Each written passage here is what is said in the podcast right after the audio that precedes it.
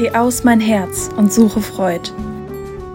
Der Sommerpodcast aus der Reihe 60 Sekunden mit Gott. Heute mit Alexander Tschense. 15 Strophen voller Lob und Bewunderung für die Schönheit der Natur. Paul Gerhardt hat mit seinem Lied Geh aus mein Herz und suche Freud einen echten Sommerhit geschaffen. Er nimmt die Hörer mit auf einen Spaziergang durch die Schöpfung Gottes. Er beschreibt Bäume, Blumen, die Tiere auf den Bergen, Hügeln, Tälern und Feldern, die summenden Bienen und den rauschenden Bach. Schließt man die Augen, erwecken die Worte Bilder voller Leben. Bilder, die wir heute am 1. Juni, dem meteorologischen Sommeranfang, gut nachvollziehen können. Die Natur ist voller Kraft und Energie, die Sonne steht hoch und wärmt. Haben Sie schon einmal alle 15 Strophen dieses Liedes gelesen? Auf evangelischenlippstadt.de finden Sie den Text.